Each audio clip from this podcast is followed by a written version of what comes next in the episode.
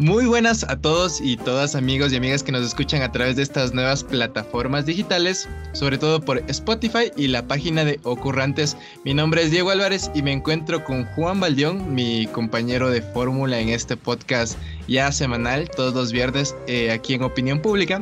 Y el día de hoy me acompaña, o bueno, nos acompaña nuestro buen compa, el Julio Carrión, también estudiante de periodismo de, de octavo semestre en la carrera de comunicación social de la UC.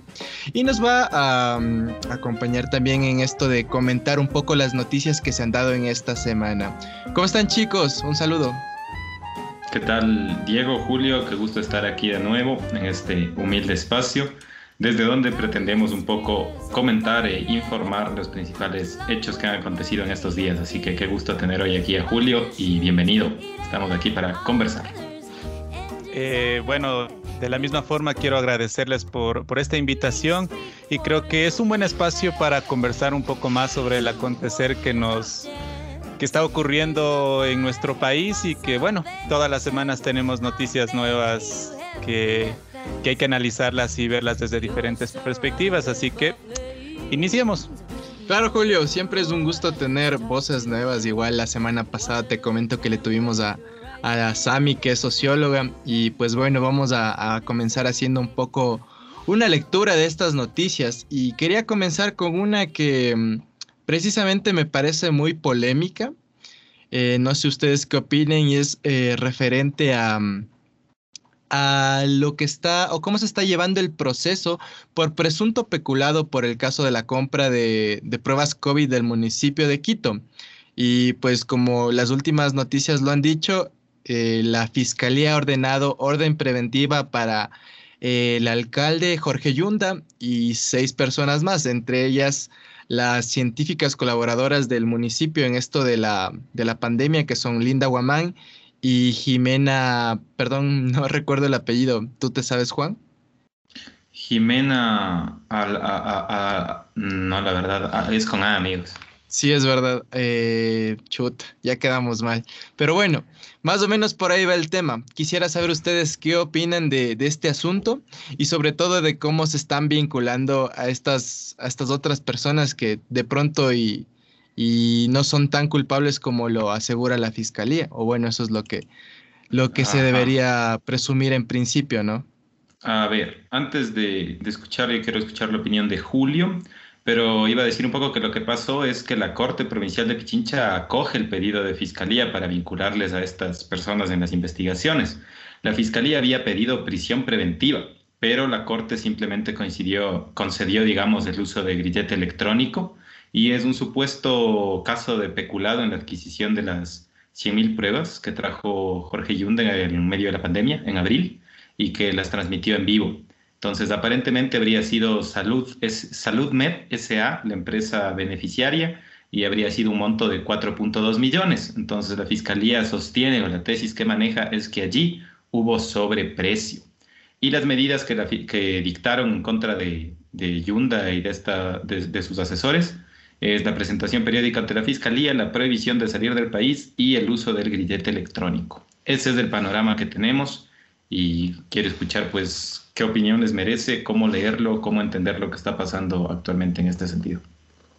Eh, verán, yo ayer escuchaba las declaraciones de Jorge Yunda en el, en el programa de, Jimmy Jairala y él hablaba que las pruebas estaban más o menos valoradas en los 25 dólares, más o menos. Pero por aquellas fechas, las pruebas que eran las, las PCR estaban casi en los 40 dólares. Entonces, él afirmaba que evidentemente no había ningún sobreprecio porque estas pruebas normalmente son caras y él las compró, las compró en un precio de, de hecho un poco más barato que lo normal. Y además de eso, él añadía que Salumed es una compañía que es internacional y que tiene contratos con muchos países europeos y toda la cosa. Entonces es como que ellos le dieron como que la mejor oferta para la, para la compra de esto. Pero hay algo que llama la atención y es que, o sea, ahorita estamos en febrero, esto ocurrió en el abril del año pasado. Hay, hay bastantes eh, otros casos de corrupción que la fiscalía no le ha parado ni bola. O sea, como actualmente sabemos el, el juicio que le, que le puso el defensor del pueblo al ministro Ceballos, a eso sí no le pone para nada de atención, pero tratan de tomar en cuenta cuestiones de casi un año atrás. No sé, o sea, esto a mí me llama bastante la atención, el por qué, por qué ahorita. Claro, eh, disculpen el silencio, es porque mi, en mi habitación está, está un poco de ruido por lo que está lloviendo. Pero bueno, continuamos con esto. Y sí, en efecto, o sea, llama la atención todo lo que acabas de decir, pero mm, también hay otra cuestión y es la de por qué asociar a estas otras seis personas que más bien tendrían que ver con este, con esta asesoría en cuanto a la parte científica del, control del COVID, ¿no? Porque justo hoy eh, estaba escuchando una entrevista que le hacían a, al abogado de, Linda, de Linda Guamán y precisamente se hablaba de esto, de que el Consejo Municipal no es que haya desconocido totalmente de, este tipo de, acciones, porque todo lo que hacían por parte de, este, este equipo que se encargaba de, la asesoría, todo esto iba a, esta información al Consejo Municipal y de ahí se aprobaba incluso las decisiones que tomaba el alcalde cuando se iban a realizar estas compras. Además, también se informa o, o anuncia el abogado que toda esta información también eh, se había dado a Fiscalía, se habían dado al menos, como decía él, unas 64 veces se le había dado información a Fiscalía de los procedimientos que se estaban realizando. Y precisamente lo que anuncia la Fiscalía es que no se estaba dando información y de la misma manera el Consejo Municipal se desconoce de todo lo que, lo que ha pasado con la compra de estas pruebas. Entonces, algo raro hay ahí. Sí, igual yo quiero rescatar lo que dice Julio, me parece relevante, que es el papel de Fiscalía. No solo estamos hablando, digamos, de una justicia que ha sido selectiva, sino que además es muy, muy, digamos, rápida en los casos en los que le conviene, ¿no? Y ya vamos a ir a otro tema, que es también que la Fiscalía se ha adelantado a pedir las vacunas eh, contra la COVID-19. El punto es que la Fiscalía está jugando un rol, creo yo, más político que jurídico, y ese me parece un problema. Y respecto a lo que dice Diego, creo que sí es algo excesivo. Primero, me parece excesivo de parte de la Fiscalía solicitar la prisión preventiva. Eso se tiene en casos extremos y Yunda ha sido claro en que no va a abandonar su cargo, menos aún a salir del país, y del mismo modo las, las asesoras y los asesores del alcalde. Entonces me parece excesivo. Y aún así el grillete me sigue pareciendo una medida excesiva. Si se tienen que abrir investigaciones, que se haga. Pero recuerden que ahorita, por ejemplo, tenemos también a la prefecta de Pichincha, Paola Pavón, con grillete electrónico y ahora al alcalde entonces lo que estamos viendo es una pugna al interior del mismo Estado que está debilitando los niveles de administración local, que a mí me parece terrible.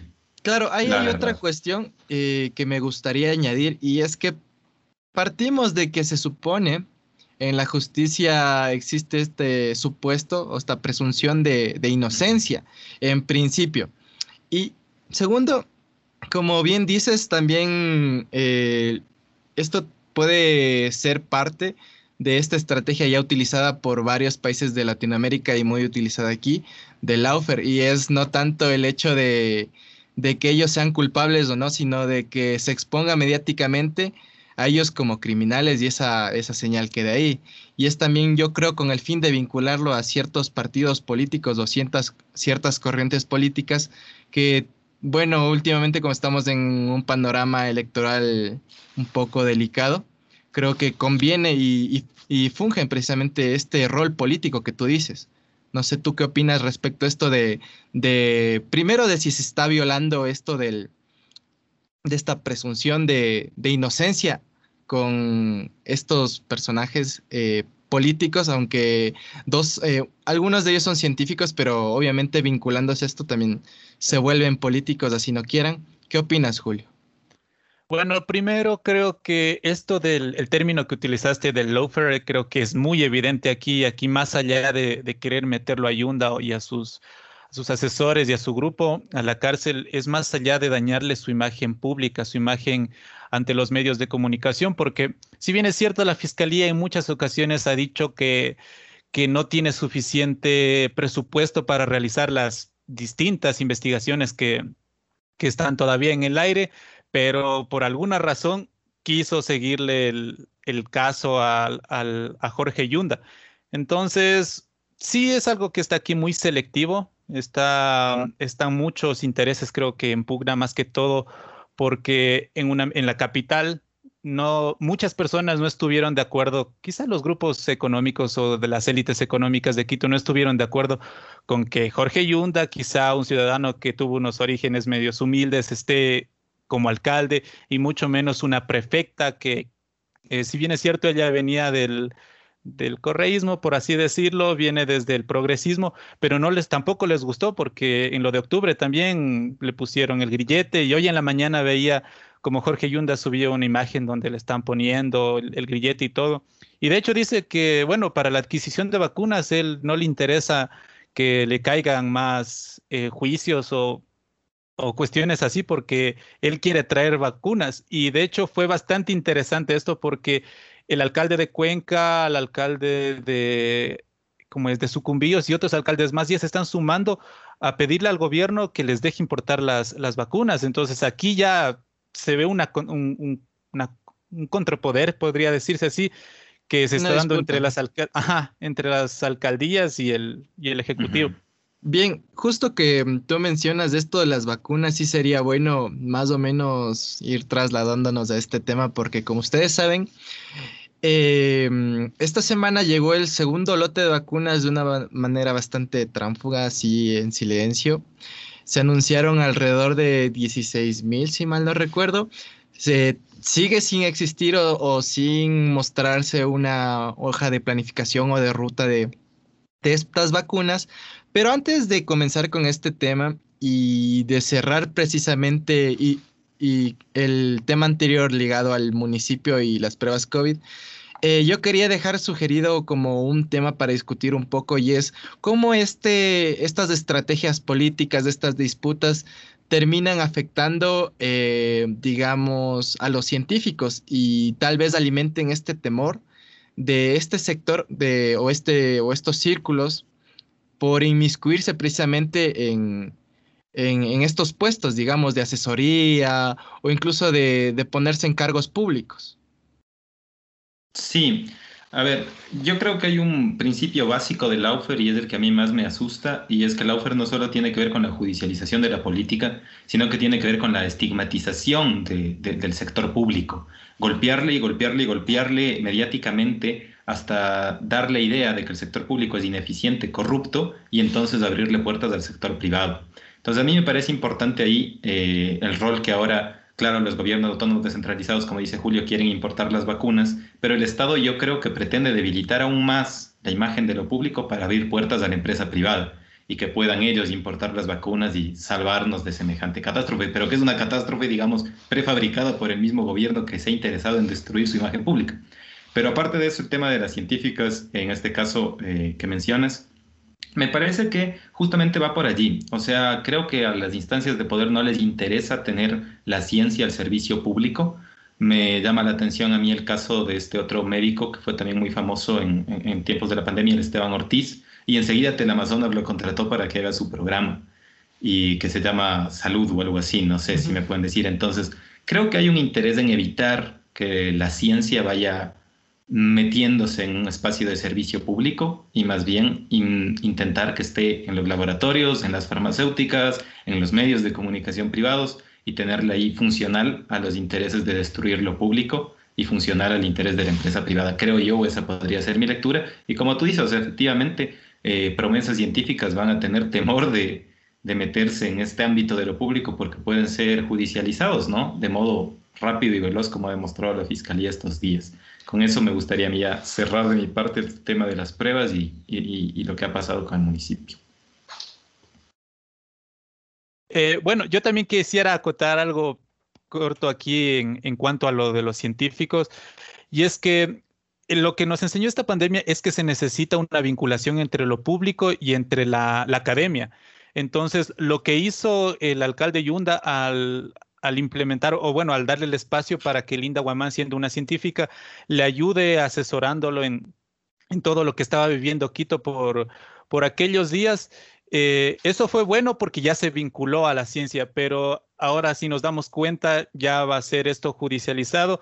Entonces, ya de aquí quizá haya muchos expertos, y no solo en cuestiones de la salud, sino en otras ciencias, ya no van a querer vincularse en el sector público. O sea, ahorita ya está como que satanizado, no quieren hacerlo.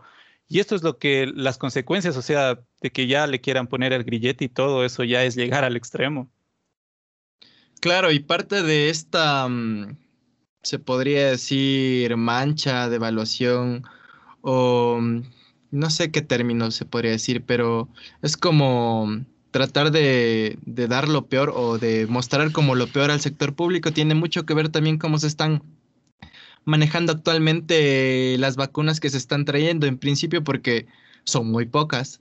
Segunda, porque se dan a dedo y ya se ha visto en el, en, el, en el, primer lote de vacunas que se están dando a dedo y que se ponen excusas como no soy político y pues soy, soy hijo de mi madre, obviamente le iba a vacunar, cosas así.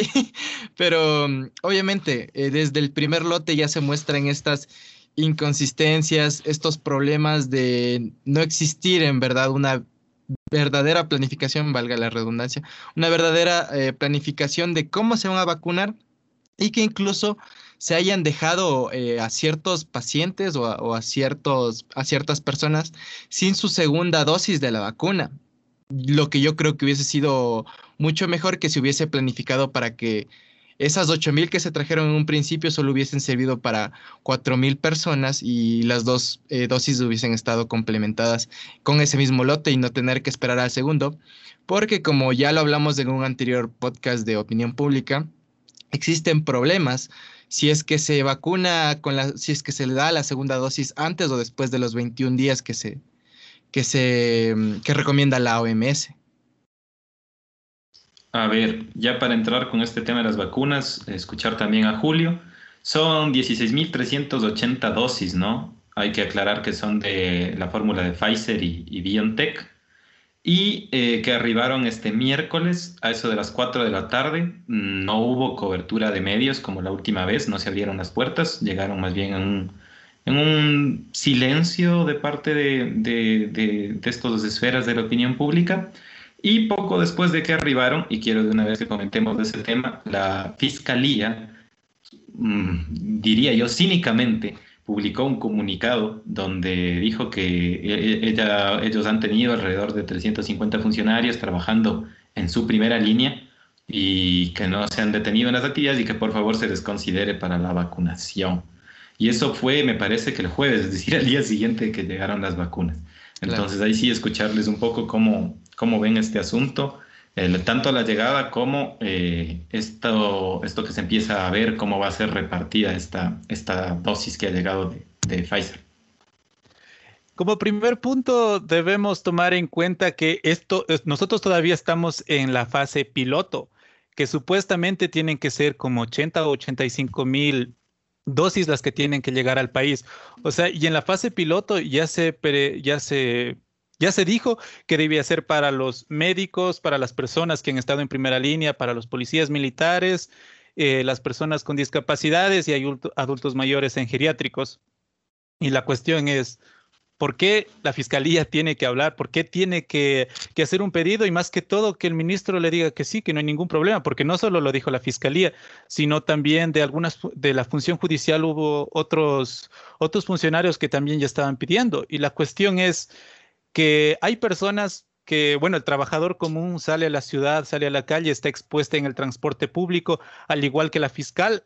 Hay muchísimas personas, creo que la mayoría de la gente está expuesta afuera y si le mandaran una carta al ministro, pues obviamente no le van a dar el espacio. ¿Y por qué es la, es la pregunta aquí, no? O sea, eso deja mucho que decir tanto de la fiscalía como del Ministerio de Salud. O sea, no, no son claros en lo que eh, han expuesto. Y algo más, perdón Diego, que también quería acotar. Recordemos que el ministro mandó una carta también invitando a los rectores de las universidades a, vacunarse, entonces no ha sido solo la fiscalía, sino que también se quiere repartir por otros lados, ¿no? Eso quería también acotar ahí, sí. Claro, justo lo que dice Julio me parece muy acertado. Y es el hecho de que, claro, o sea, ¿quién tiene más peligro, o sea, de contagiarse? Y ahí, ahí voy a ponerlo un poco más cotidiano, más, más a nuestro nivel, más barrial incluso. ¿Quién tiene más chances de contagiarse? O sea, la fiscal, que viaja en su carro y va a la fiscalía y como, o sea, irá, ¿no? O yo que viajo todos los días en bus para irme a mi pasantía. Y aquí en, la ciudad de Quito, en hora pico, así, ¿quién tiene más posibilidades?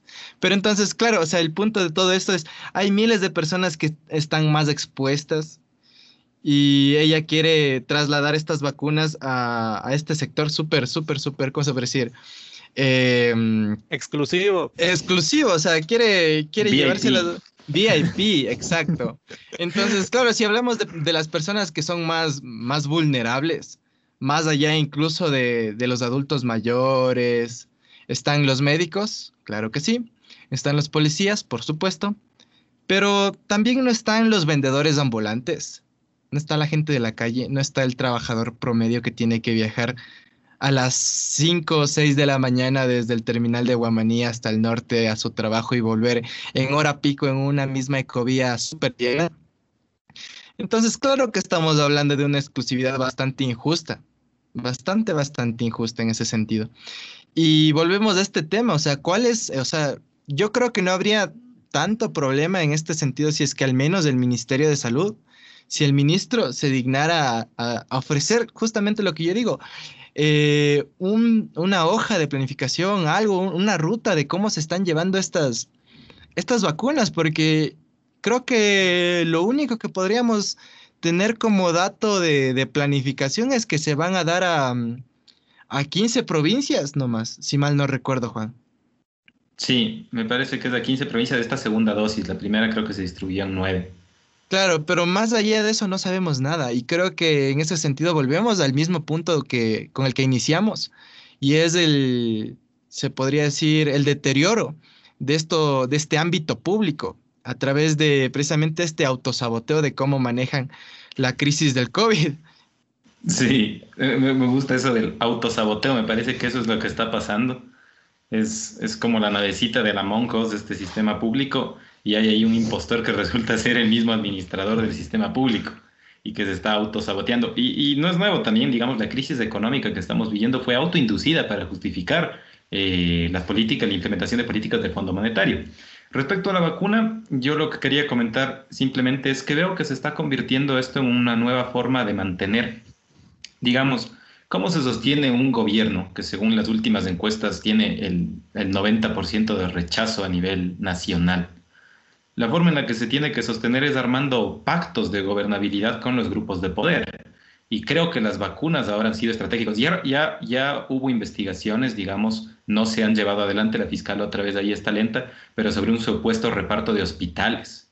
Entonces, a lo que voy es que estas vacunas van a ser tal cual el reparto de hospitales, una forma de cuota política de asegurar, eh, digamos, tener los acuerdos con quienes les interesa tener acuerdos. Ahí está por eso la fiscalía reclamando, y esto ya es pura opinión mía, reclamando su premio por haber despachado en menos de 20 días la sentencia contra el expresidente Correa. Entonces, no, no hay cómo dejar de ver eso. Y claro, como tú dices, sí, también considero que hay otras personas en condición de vulnerabilidad, pero a criterios técnicos yo creo que lo prioritario es el personal de primera línea y los servidores públicos, digamos, también en cuanto a militares y policías. Pero claro, también habría que ver una hoja de ruta que nos garantice, bueno, o sea, aunque a mí me digan, vos por tu condición te vas a vacunar de aquí en dos años, pero que me lo digan, tener la certeza de que hay una planificación y que no por ser pana o a dedo voy a, voy a acceder a, esta, a este fármaco.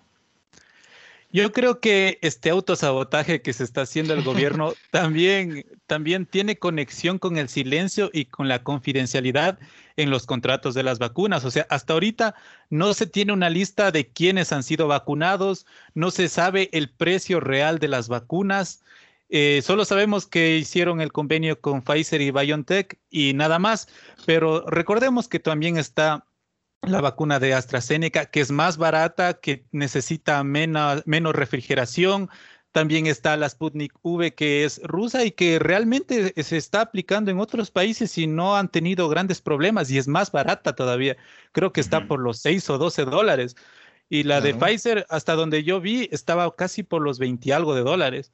Entonces, si es que pueden ellos eh, hacer más contratos o importar más vacunas sería bueno y eso es lo que están haciendo precisamente los municipios, o sea, quieren que, llegue más porque si se monopoliza el, esto de, la venta de las vacunas o de la repartición de las vacunas solo por el Estado y un Estado que no tiene una buena, eh, una buena aceptación o que no goza de confianza, pues va a ser un gran problema esto de la vacunación.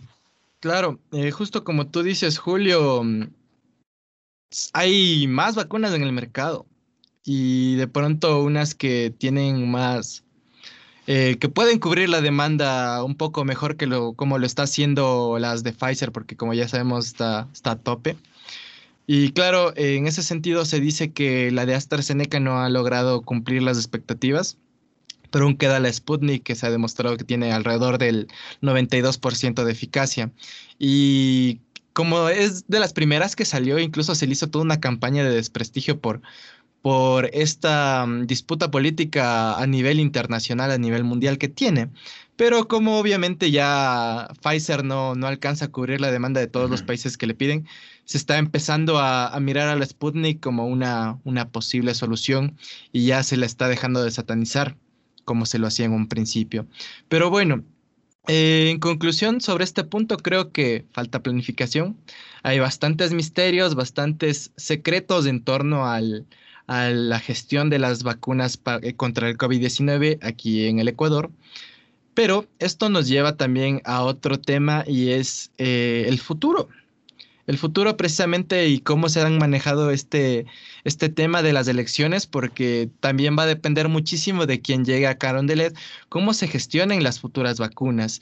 Y referente a esto, lo que pasó en esta semana, que es, eh, se supone que se llegó a un posible, no, se llegó a un acuerdo entre el candidato presidenciable de Pachacutic, Yacu Pérez, y Guillermo Lazo, que se supone se, se iba a llevar a cabo un, un, recuento, como ya me corrigió el compañero Julio, un recuento de parcial de en algunas provincias eh, pero se estaba disputando con Guillermo Lazo en cuáles se iban a hacer. Se supone que se llegó a un acuerdo, pero como ustedes bien saben, se desistió del mismo porque según Jaco Pérez, Guillermo Lazo no, no, no respetó dicho acuerdo. Pero hay un punto importante que a mí me gustaría tratar, además de este, de este, de este acuerdo al que llegaron, y es, ¿qué necesidad hay de un acuerdo entre dos personas que están peleando en segunda vuelta cuando se supone que en una democracia el que debería, o sea, no debería existir un acuerdo entre estas dos personas, solo debería eh, llegarse a una segunda vuelta el que tenga más votos de los dos. O sea, ¿qué necesidad de un acuerdo existe? Sí, a ver, eh, primero no sé por qué se me fue tu imagen. a mí también se me fue tu imagen, creo ah, que dice Droid Cam. Ah, ok, ok. Ya la activaste eso, conversen, compañeros. Hasta eso yo les iba a contar un poco. Se supone que se reunieron eh, Lazo, Lazo y Yacu Pérez el viernes 12 de febrero a las puertas del feriado. Y se supone que lo que acordaron es que se iba a contar el 50% de las actas en 16 provincias y el 100% de las actas en Guayas. Pero poco después Guillermo Lazo emitió, digamos, un comunicado donde recusó del acuerdo y más bien mencionó hacer otro conteo, más tomar una muestra minoritaria. Y Yacu Pérez ya salió a decir que va a hacer el movimiento indígena y sus simpatizantes una gran marcha nacional por la democracia, que como digo, dice, pensemos en el futuro, creo que eso es lo que se nos viene. Ya se reunieron este miércoles en Loja y quieren llegar a Quito este martes 23 de febrero la marcha esta de las simpatizantes de Yacu Pérez. Entonces, me parece que por ahí podemos hablar un poco todo lo que ha pasado, cómo ven esta marcha, cómo ven el escenario político electoral ya en este sentido, ¿no?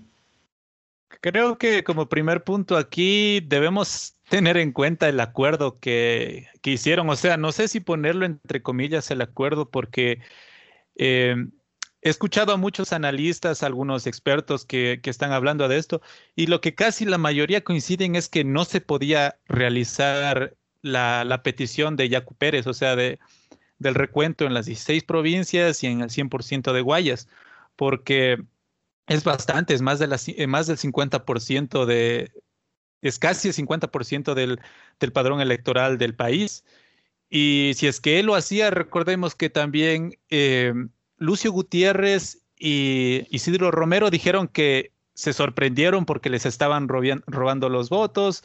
Eh, Isidro Romero dijo que los votos de Herbas eh, eran los que le robaron a él. Lucio dijo que se sorprendía, que él tuvo gran acogida y que actualmente, y que bueno, no alcanzó una votación aceptable.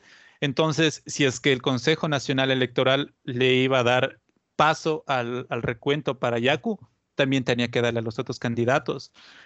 Y creo que en el Código de la Democracia, claro, o sea, afirma que si es que hay inconsistencias, se tiene que establecer una muestra y de ahí eh, proceder con el recuento, pero realmente no sé si es que el pedido de Yaku era estaba en los marcos legales y creo que lo que hizo es Guillermo Lazo es darse cuenta de que no estaba en los marcos legales y por eso dio un paso al costado y ya se des, ya se desembocó en todo lo que ahorita vemos. En la mañana los, los manifestantes que salieron de Loja ya pasaron por Azuay.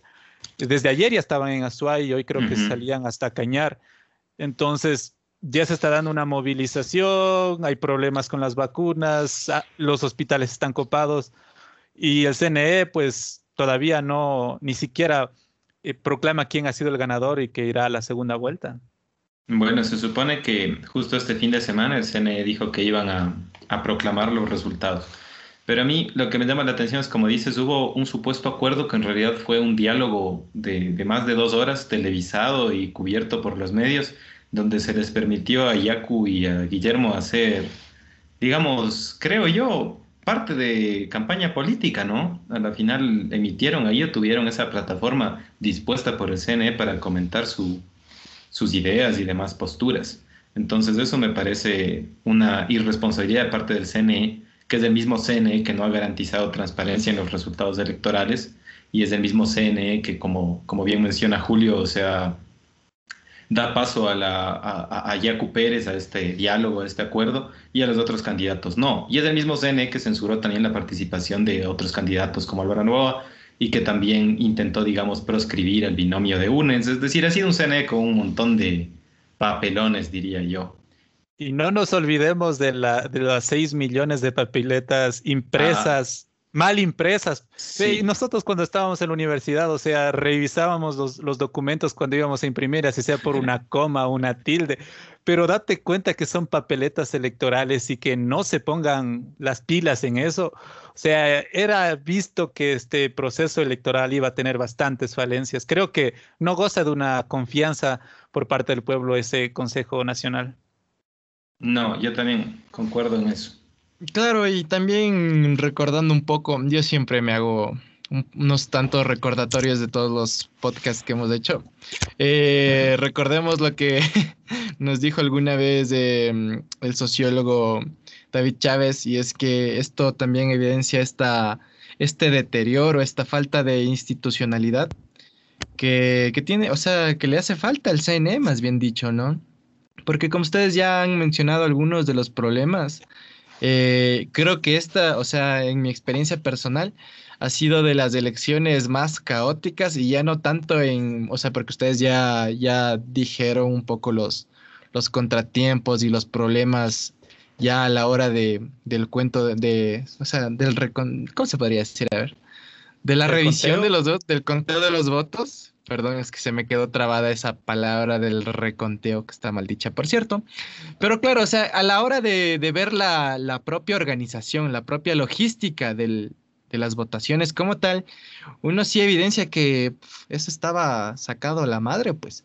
Yo, como les comenté en alguna ocasión, para ir a votar me quedé eh, en el tráfico por unas dos horas para llegar a mi recinto electoral en carro, porque es, que, o sea, normalmente me haría unos 20 minutos, me demoré dos horas.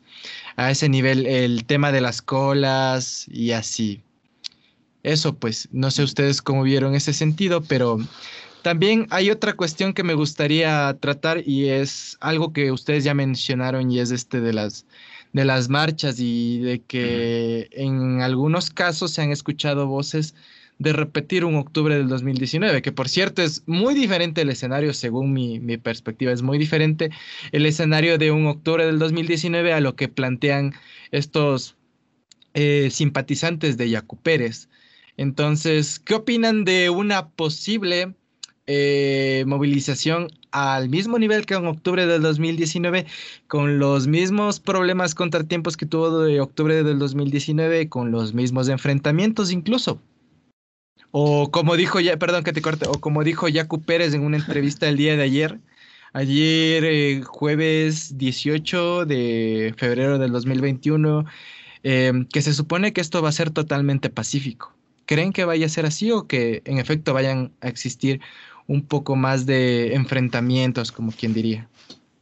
Bueno, yo quería comentar un poco, si me parece importante avanzar ya hacia este tema de la Marcha Nacional por la Democracia propuesta por Yacu Pérez. A mí, Yacu Pérez me parece de las figuras más ambiguas de la política ecuatoriana. O sea, recordemos en 2017 apoyó abiertamente a Guillermo Lazo, ahora se autodefine como un candidato de izquierda, pero tiene una agenda más de derecha.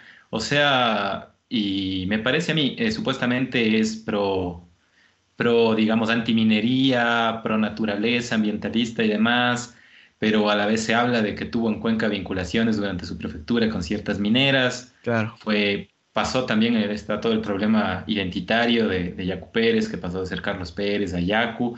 Me parece a mí, yo por eso suelo decir, Yacu Pérez me parece que es muy, muy kitsch, así como nosotros que Un chiste nos gusta estudiar. Muy kitsch, ¿no? Claro, Kitsch que es de este estilo basado en la superposición de discursos y que termina como, como un Jesús con un Barcelona, o sea, una imagen totalmente ambigua, mezcla lo uno con lo otro, es de derecha, es de izquierda, es ambientalista, no es ambientalista. Me parece que es muy ambiguo y parte de eso quería decir que le ha dicho que va a convocar y ya, no sé si vieron sus declaraciones, él ya se adelantó a decir que si hay violencia en las marchas es culpa del correísmo. Sí, los venezolanos. Pero hay una cosa que yo les quería preguntar antes de comenzar con este tema de la marcha nacional y sobre todo al Julio, a ver. Teniendo este antecedente de que ya pactó con Lazo, o sea, ya dijo, vamos a apoyar a Lazo, pero que ahora, o sea, hace, creo que anteayer o ayer dijo que ni en sueños iba a apoyar a, Lazo.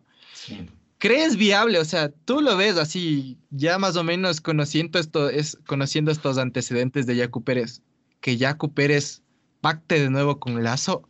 Porque una de las, de las, se podría decir, de las excusas o, de los argumentos que tenían estos grupos cercanos a Pachacutic y el MPD es decir, claro, pero es que no estábamos eh, votando por el banquero, sino que había que detener al correísmo. ¿Crees que vuelva a suceder eso? Verás, creo que la política ecuatoriana todo es posible, o sea, si ya vimos la, traición que le hizo Moreno a Correa, podemos ver cualquier, y más que todo con, con Yacu, como le decía Juan, muchas veces se contradice, hace unos años decía que prefería votar por un banquero que por un tirano y todo eso, y en hace un par de días ya hizo una especie de, pacto y todo eso. Pero hay algo creo que importante en esto.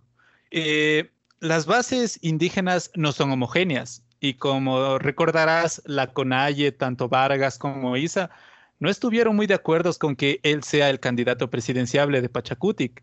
Entonces, creo que lo que está haciendo Yacu es representar a, las bases indígenas, pero no a todas. Y más que todo, recordemos que un ejemplo, Luis Pachala, creo que es, es él es indígena, pero él es, era, fue un asambleísta de Creo. Entonces, no, no siempre tenemos esa, tara de que quizá los indígenas siempre tienen que ser de izquierda y tienen que ser de partidos de por aquí. Entonces, si, es que él quiere abrirse a los de derecha, sí, pero hay algo. Él representa las bases y los indígenas donde ven algo que no esté, no esté bien hecho, pues normalmente se movilizan, claro. O sea, si es que él quisiera darle como que la vuelta a la tortilla, tendría como que ciertas consecuencias, a mi punto de vista. Ay, Claro, como tú mismo dices, hay cierta fragmentación en el movimiento indígena, incluso en, eh, comenzando con esto que tú mismo mencionabas de, de, esta mínima, muy leve disputa por, por quién iba a ser el, el, candidato para la presidencia. En tal caso, Isa se portó como, como muy fresco y dijo, chuta, yo ya nada, pues, anda vos nomás. Y, claro, pues en ese sentido, pero también así no lo quieren admitir como movimiento sí se están fragmentando y eso se evidencia en las declaraciones del propio Isa, que ya asocia a, a Pérez un poco con, con, el partido de Creo. Y así, o sea, ciertos problemas que hay entre la Conaye y, y Pachacuti ya lo evidencia. ¿Tú qué opinas, Juan? Sí, concuerdo con todo lo que ustedes han dicho. Me parece también que hay que decir, Jaco Pérez tiene su discurso aquí, ambiguo, lo que quieran, pero como es principio que también nos enseñan a nosotros, eh, al analizar un partido político no ves solo los discursos, sino las acciones. Y si analizamos las acciones eh, desde el 2017, Pachacuti ha votado sistemáticamente a favor de las leyes propuestas por el Ejecutivo de Lenín Moreno y quien se han aprobado. O sea, la bancada de Pachacuti ha estado gobernando junto con la de Creo a través del legislativo, ¿no? Entonces eso también hay que considerar. Yacu Pérez puede ser muy ambiguo, pero su bancada ha sido muy puntual a la hora de votar por las leyes que han golpeado la economía ecuatoriana, incluida la ley humanitaria. Y de ahí, respecto a, estos otros temas, a mí me parece importante decir que Yacu Pérez, no sé, como dice Julio, no representa al movimiento indígena porque no es un movimiento homogéneo, pero definitivamente ahí hay sus fracturas ¿Y cuál es mi lectura? Yo, voy a dar mi, lectura. Yo creo que Yacu Pérez le jugó, le pasó factura su acuerdo con Guillermo Lazo y por eso luego salió a decir que jamás le va a dar el acuerdo y salió a movilizar a las bases. Y mi, mi lectura es que Yacu Pérez lo que está haciendo es un intento de reconciliarse con las bases, diciéndoles, bueno, movilicémonos, ya nunca voy a pactar con Lazo, ustedes tranquilos. Y al reconciliarse con las bases, él va a lograr tener yo creo que ya se ve fuera de la segunda vuelta y lo que pretende es reconciliarse con las bases para poder tener el apoyo que necesita en el legislativo para cogobernar con Guillermo o oponerse a través del legislativo a todos los proyectos de leyes que intente mandar el candidato de UNES Arausis que llegase a ganar. Entonces creo que su estrategia es más esa, asegurarse, reconciliarse, hacer las paces con las bases, con las que más pueda, conciliar a las bases a través de esta marcha y ahí sí, esté o no esté en la segunda vuelta, el tener un poder de influencia sobre los asambleístas de Pachacutic para dar su votación el legislativo. Esa es mi lectura. A mí me parece que eso es lo que está ocurriendo. Pero ahí hay algo más de lo que tú dices, que tampoco se puede pelear completamente con Guillermo Lazo, porque recuerda que en estas elecciones eh, la bancada de Pachacutic sí alcanzó un número aceptable de curules y superior al anterior. Entonces necesita también que le apoyen desde el Ejecutivo y en algún caso hipotético que ganara Lazo, eh, no puede pelearse porque también necesitaría de ellos. O sea, ambos se van a necesitar. No se van a pelear al 100%, pero también las bases están por atrás. Entonces, sí está complicado el, panorama. una, relación tóxica. claro, hay una cosa que yo te quería preguntar sobre todo a ti, Juan. Vos que eres así, o sea, hay que decirlo, loco. Hay que transparentar esto. Vos eres medio correísta, loco. Entonces yo te quería preguntar lo siguiente es casi seguro, es muy, muy probable, así digan lo que digan, que gane Arauz. Hay que, hay que decirlo también, o sea, según mi perspectiva, es casi seguro que llega Carondelet.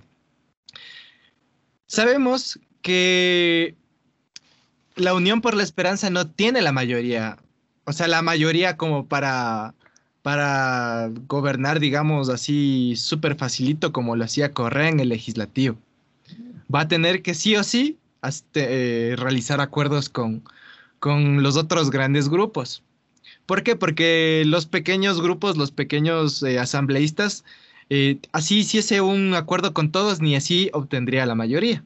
Entonces sí o sí tendría que realizar un acuerdo con, con cualquiera de los otros tres grandes que están en el legislativo, ya sea en Izquierda Democrática, Pachacutic o Creo Social Cristianos. ¿Con quién crees que eh, la Unión por la Esperanza podría pactar o tener un acuerdo en el legislativo?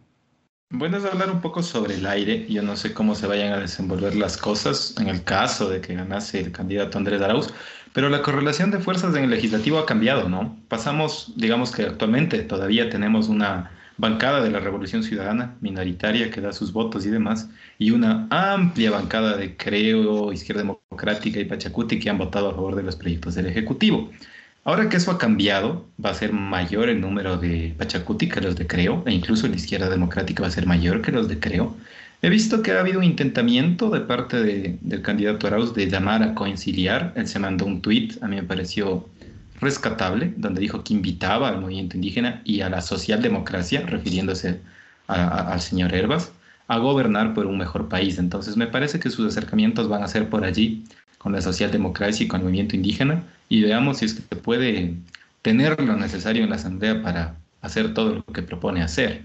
claro, es muy hipotético igual, pero mm, sí es como que algo, algo relevante porque tú ya estás hablando un poco de cómo tendrían que pactar si es que llegasen eh, Lazo al poder. Yo creo que incluso la tendrían más fácil, ¿no?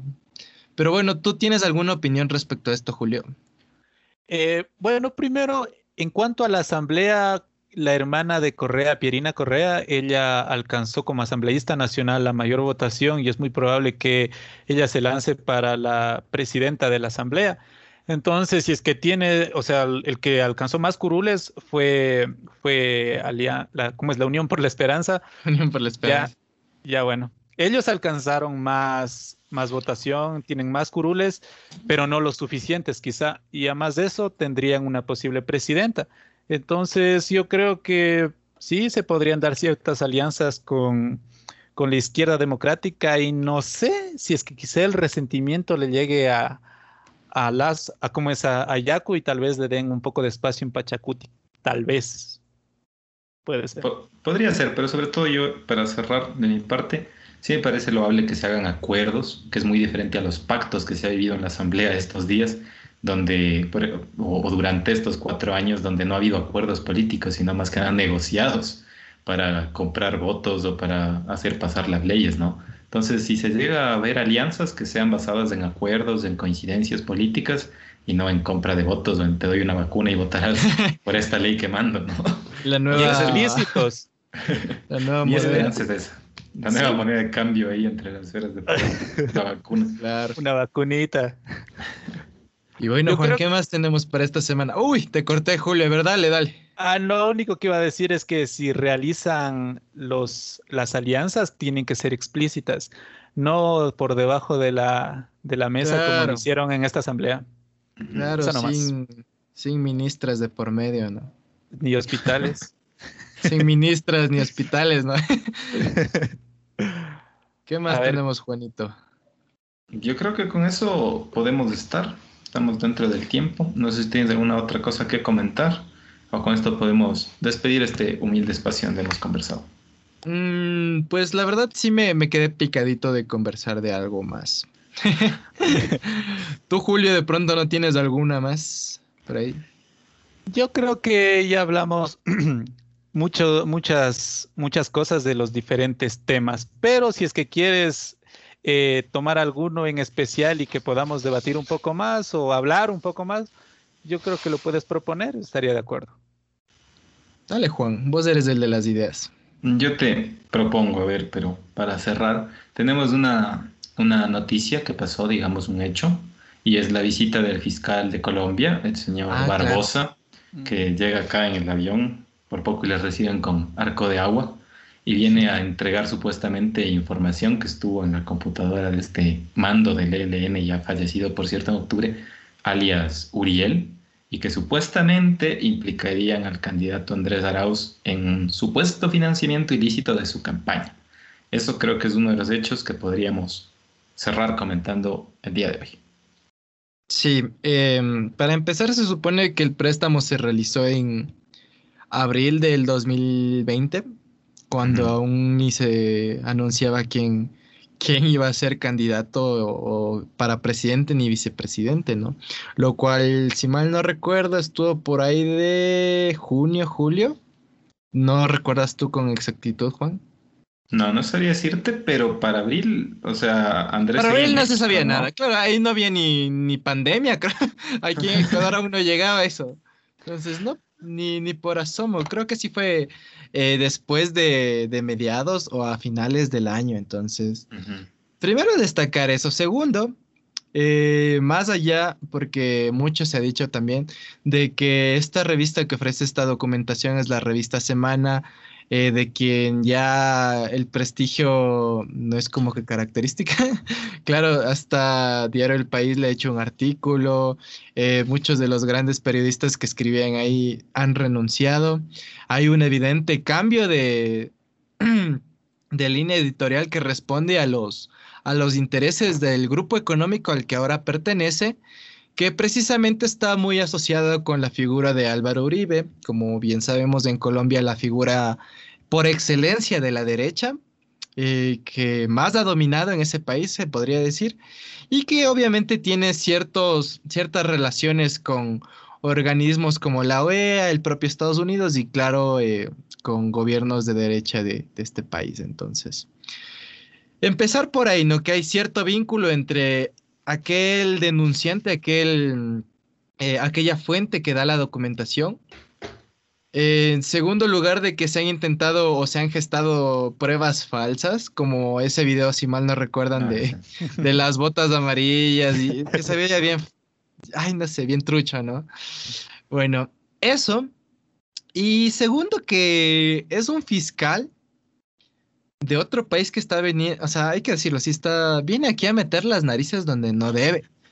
Claro, es, así, o sea, viene a meter las narices donde no debe, e incluso organizaciones eh, no gubernamentales que precisamente tienen que ver con este tema de, del ámbito jurídico, incluso de, las, de lo electoral, ya han manifestado como cierto malestar, cierta desaprobación de aquel accionar de este fiscal. Entonces, empezando por ahí, ¿tú qué opinas, Julio? Yo creo que puedo definirlo en una palabra, show. Ya, todo eso ha sido un show mediático, porque gana, sorprendentemente gana Arauz la primera vuelta y está un mega, no sé, un mega problemón con el ELN. Entonces, pero, o sea, hay bastantes inconsistencias, porque si bien es cierto, Arauz tiene en su plataforma crowdfunding para que todas las personas le, puedan donar y por las, por las declaraciones que daba Pierina Correa no han tenido muchos recursos.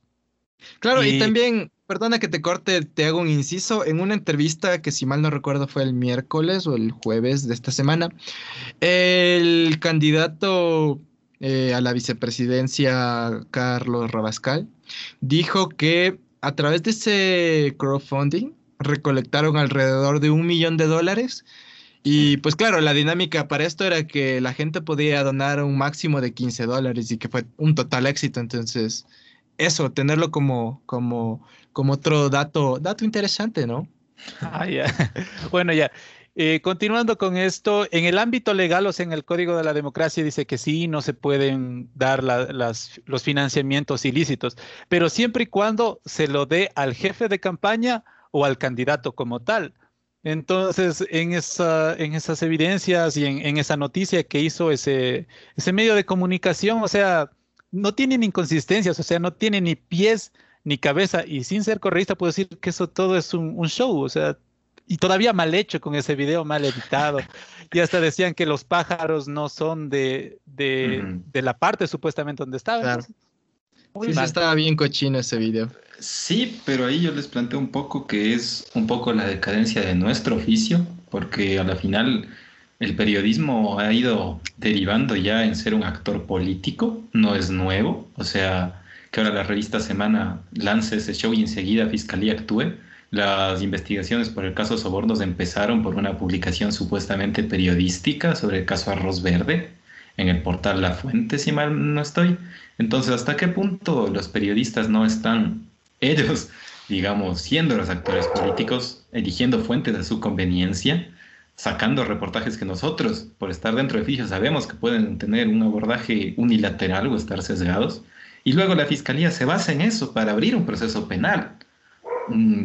O sea, ya voy a sacar yo también uno desde este humilde podcast, un reportaje sobre un supuesto financiamiento ilícito, a ver si la fiscalía actúa con esa celeridad. O sea, eso me preocupa a mí. Claro, yo creo que si decimos, vea, fiscal Diana Salazar, aquí tenemos pruebas de que, de que yo que sé, la guerrilla de las FARC también le prestó a Laraos. Toman este podcast como evidencia, pues, loco. O como punto de partida, porque al final así pasó con el caso Sobornos, toman como punto de partida esas investigaciones periodísticas y terminan condenando al expresidente por influjo psíquico, autor mediato por...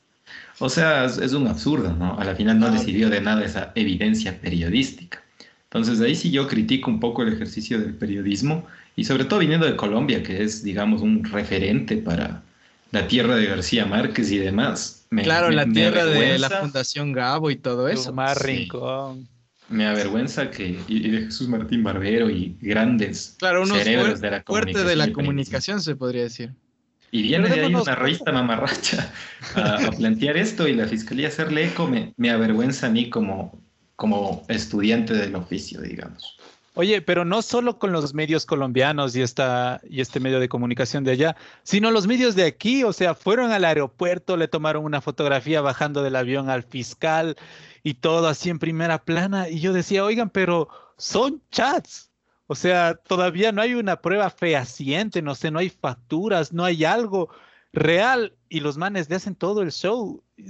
O sea, el, oficio, a veces nosotros nos quejamos de que la gente ya no compra los periódicos, los grandes medios se quejan de que ya no les compran los periódicos, pero es porque hacen todos estos problemas, o sea, ya pierde la credibilidad. es cierto, yo creo que incluso sería bueno planificar un podcast para hablar del periodismo, pero mm, en ese sentido ya como para acotar una última cosita, ¿no crees que también, o sea, y en eso tal vez sea muy evidente, es más culpa de la propia fiscalía y de estos intereses que se están manejando, porque tenemos una fiscalía que precisamente te puede agarrar una prueba de algún tuit que vos hagas o que haga aquí mi amigo Rogmanía.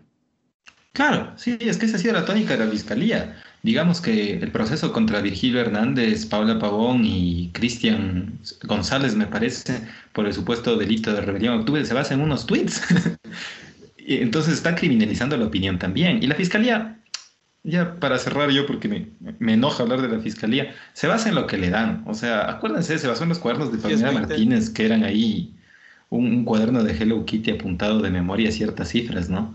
Entonces se basa en los cuadernos de Hello Kitty, se basa en una investigación de la revista Semana, se basa en unos tweets. No hay, o sea, no hay una fiscalía seria, se basa en lo que le pasan ahí por bajo la mesa y en base a eso criminaliza políticamente a quienes les conviene tener, digamos, sometidos al sistema judicial, ¿no? Creo que esa sería mi postura y con eso yo, yo cierro porque odio el rol de la fiscalía en estos días, amigos. 10-20. 10 sobre 20, no sé.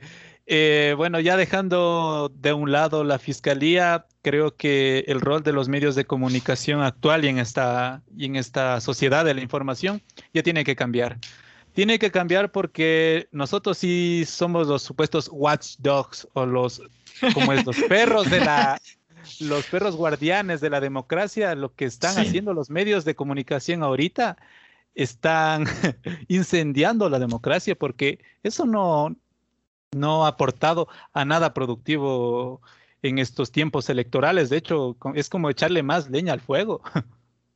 Claro. Y bueno, eh, ¿qué te parece, Julio, si es que acordamos un podcast para hablar solo del periodismo y del rol que está, sí, está teniendo actualmente, como tú mismo dices, como los watchdogs o bueno, incluso diferentes posturas, porque del periodismo hay bastante tela que cortar de cómo se está realizando, de el declive de los medios de comunicación tradicionales, de esta, ¿cómo se podría decir? transmedialización o, este paso a los nuevos eh, medios digitales, a las redes sociales y en definitiva una reinvención del oficio, porque claro, hay una concepción bastante tradicional del periodismo que, que mm, te exige así más rigurosidad, más seriedad, eh, más uso de fuentes, y esto se contradice precisamente con el contenido que tú puedes ofrecer en unos espacios tan breves como lo son las redes sociales y que son, por cierto, los más frecuentados por el público en general. Entonces, más bien para ir cerrando por ese tema, y comenzar a despedirnos, recordarles eh, a todas las personas que nos están escuchando que pueden eh, seguir escuchándonos eh, a través de estas nuevas plataformas digitales como lo son nuestro canal de Spotify y también a través de la página de Ocurrantes. Mi nombre es Diego Álvarez y como siempre es un placer poder acompañarlos. Y pues nada, un placer. Y chao Juan, chao Julio. Espero que se despidan así súper chévere. Y es simplemente manifestarles mi agradecimiento a ustedes por este diálogo, a quienes nos han escuchado, se han dado el tiempo de escuchar este humilde espacio de opinión, a Julio por haber aceptado esta cordial invitación. Y bueno, despedirnos y queda pactado ya próximos encuentros para hablar sobre los temas que surjan, sobre el periodismo y sobre lo que pueda plantarnos la coyuntura, ¿no? Entonces, mis saludos para todos, tengan un buen día y estaremos viéndonos próximamente, así que un gusto. Eh, bueno, yo también para despedirme quisiera primero agradecerles por, por esta invitación. Creo que fue bueno eh, tener como que este espacio de diálogo para conversar más allá de, de lo cotidiano, sino ya ver las cuestiones que son de, de fondo. Eh, y pues sí, estoy dispuesto a colaborarles en, en otros podcasts y bueno, más que todo a todos los que nos están escuchando, decirles que, que continúen escuchándonos. ya, pues loco, hay que hacer campaña de expectativa, loco. Siguiente programa, el periodismo con Julio Carrión. y bueno amigos, este, nos vemos el siguiente viernes con más de opinión pública.